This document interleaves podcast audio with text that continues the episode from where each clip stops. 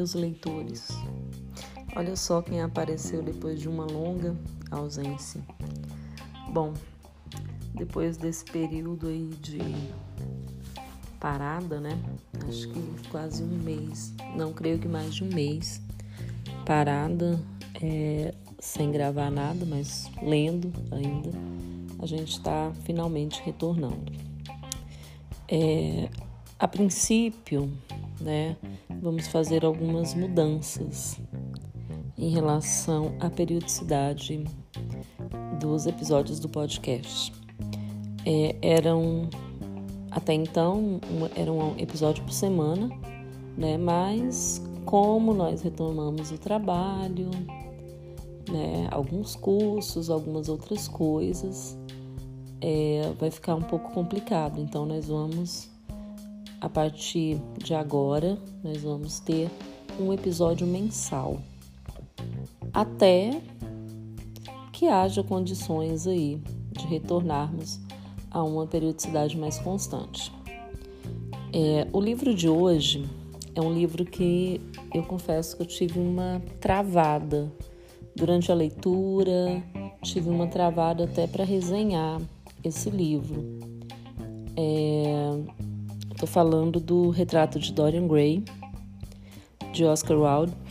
É, o meu exemplar, na realidade, o meu exemplar, ele foi 0,800. 0,800 não, né? Porque eu pago uma assinatura no Kindle, então não posso dizer que é 0,800. Mas para quem tiver o Kindle, para quem tiver a assinatura na Amazon, é, ele está entre os e-books gratuitos, né? Gratuitos por assim dizer, né? Na realidade, não é tão gratuito assim, mas tudo bem.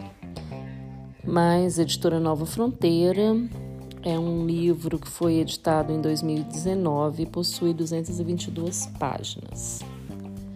É, Oscar Wilde nasceu na Irlanda em 1854 e morreu em Paris em 1900.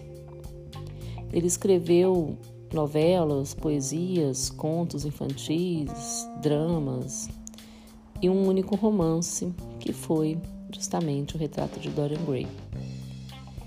Filho de um médico e de uma escritora, é, sua mãe era militante do movimento pela independência da Irlanda.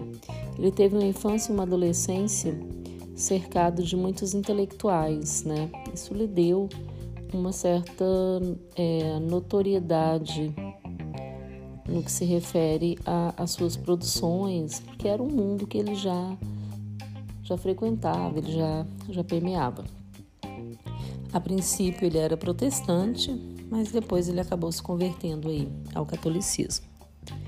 Entre 1887 e 1895, ele tem o seu período mais é, profícuo, né?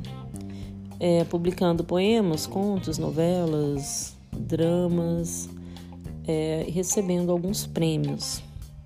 Sua obra mais famosa, O Retrato de Dorian Gray, foi publicado no ano de 1891 é, e faz uma crítica bastante efetiva aí à sociedade inglesa vitoriana, denunciando principalmente a decadência moral da alta sociedade. É, Oscar Wilde ele era homossexual, apesar de ter sido casado, e ele sofreu uma condenação em virtude da sua orientação sexual.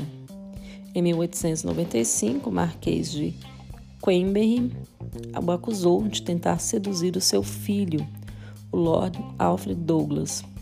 Em 27 de maio de 1895, é, Oscar acaba condenado a dois anos de prisão prisão e trabalhos forçados por atentado ao pudor. Em virtude dos gastos aí com o processo, né, por conta da sua defesa, ele acabou perdendo toda a sua fortuna, né, acabou falindo. É, e sua fama também acabou se desfazendo, né, se dissolvendo por conta desse escândalo.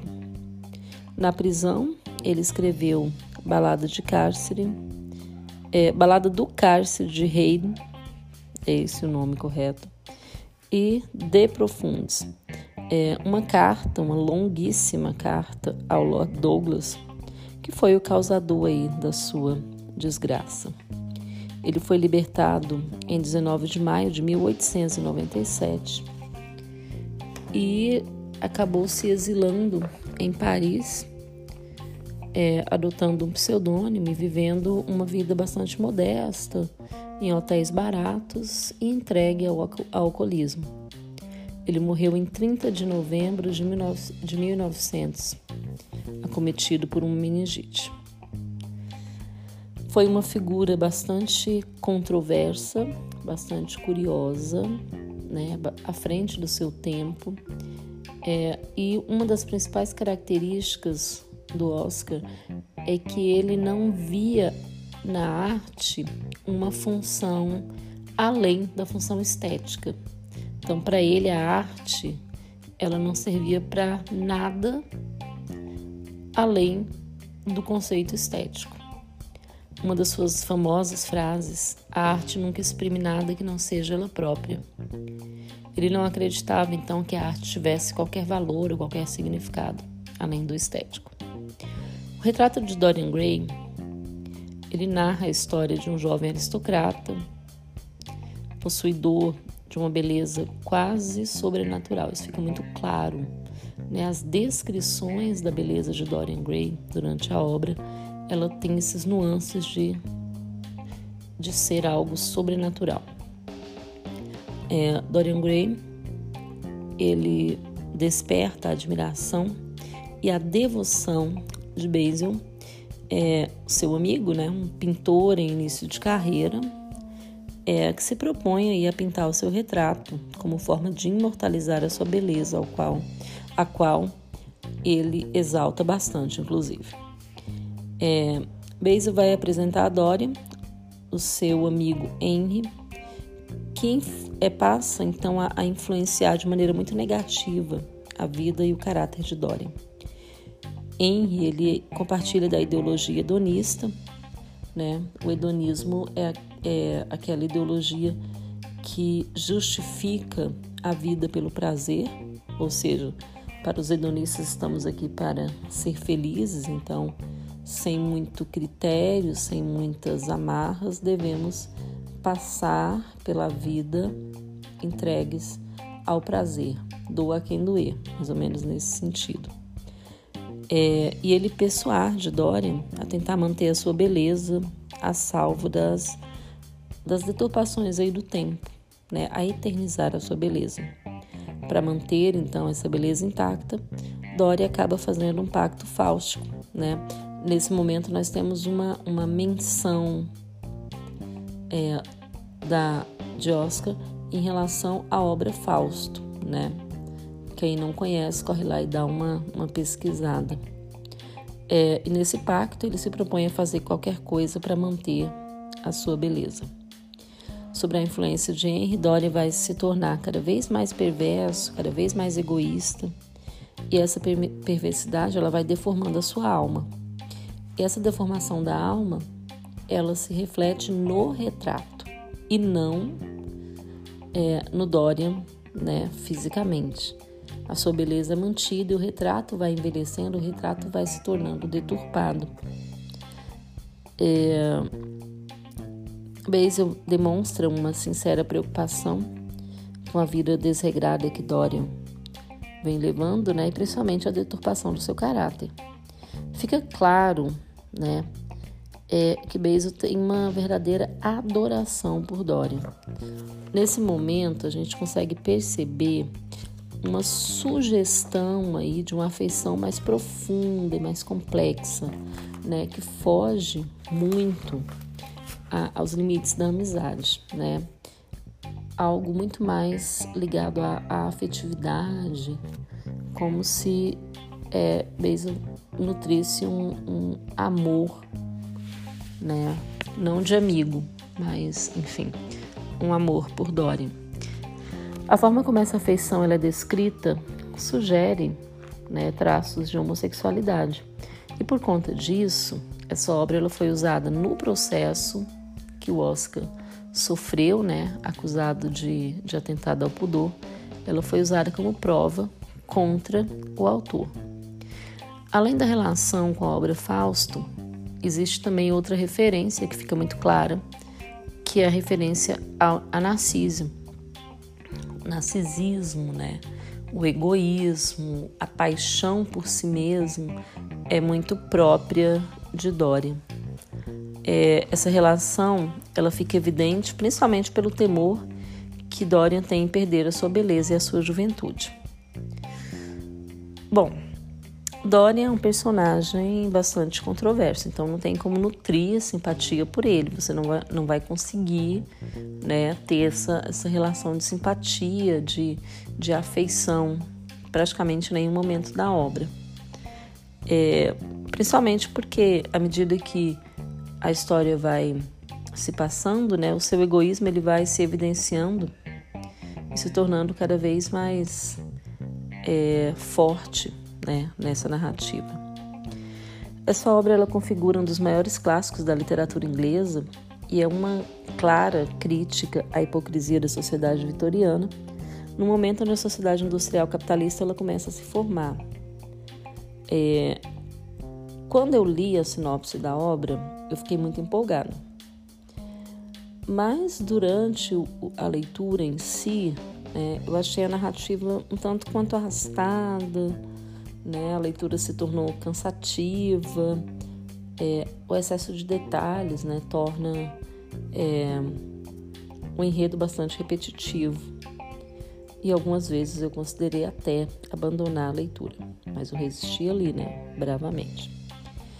Entre os personagens, né, a gente consegue nutrir uma certa simpatia apenas por Basil e por Sable que foi uma namorada que Dorian teve e, e ele acaba se desencantando por ela e demonstrando que o seu encantamento por ela também estava muito ligado à beleza, né? Era mais um, um, um aspecto aí da sua vaidade excessiva.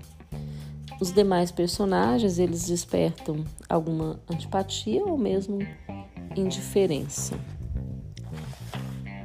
É, de maneira geral, o livro ele não é o pior livro que eu já li, também não é o melhor.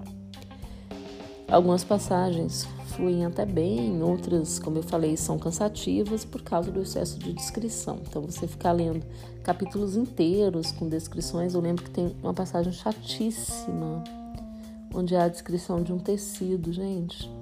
Nesse momento, eu quase que eu desisto. Falei, não, não vou mais ler isso. Mas aí eu resisti e voltei é, muitas questões abordadas elas se tornam mais relevantes né, a partir do momento que a gente dá uma pesquisada aí na, na biografia do autor.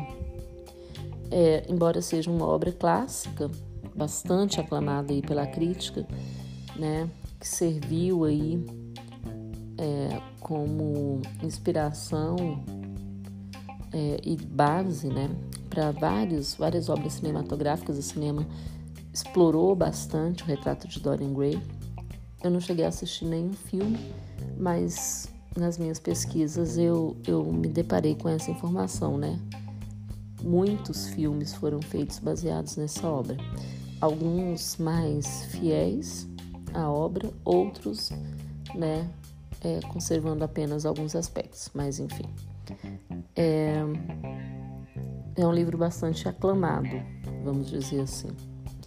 Mas, para mim, sinceramente, não está entre os livros que eu pretendo reler. Né? Vamos ver. Vamos amadurecer a ideia. Quem sabe, né? É... Ah, gente, eu esqueci de falar lá no começo. A partir dessa resenha, eu vou começar a dar notas aos livros, né? Porque é até uma forma de, é, de me guiar né, para as minhas releituras, que é algo que eu gosto muito de fazer. Então, como professora, né, escolhi notas de 0 a 10, evidentemente, como uma avaliação, né? Vamos pegar aí o nosso sistema de avaliação para pontuar. O retrato de Dorian Gray, na minha concepção, é, mereceria uma nota 6.9 né? Como eu falei, não é a pior obra, mas está longe de ser uma das melhores também, na minha concepção. É claro que, né, como eu sempre tenho dito aqui, essa é uma visão muito particular, é uma visão minha, né? Então eu os convido a ler também, né? E tirar as suas próprias conclusões. Vale a pena? Tudo vale a pena se a alma não é pequena, né? Já dizia Fernando Pessoa. Mas, né? Citações à parte, vale sim, vale muito a pena é, ler e conhecer mais sobre esse universo de Oscar Wilde, é, justamente porque é importante compreender essa transformação social do início da, da, da sociedade industrial capitalista. Isso fica muito evidenciado no livro. Bom, gente, então é isso, né? Próximo mês tem mais. Estou concluindo aí é, a minha leitura da minha próxima resenha. É, e obrigado por ter escutado até aqui. Mais uma das minhas análises despretensiosas, né? Espero que vocês tenham gostado, espero que vocês tenham sentido a minha falta. Isso é importante. É, e vamos aguardar a próxima resenha. Fiquem todos bem, né? E até lá, vamos literalizar.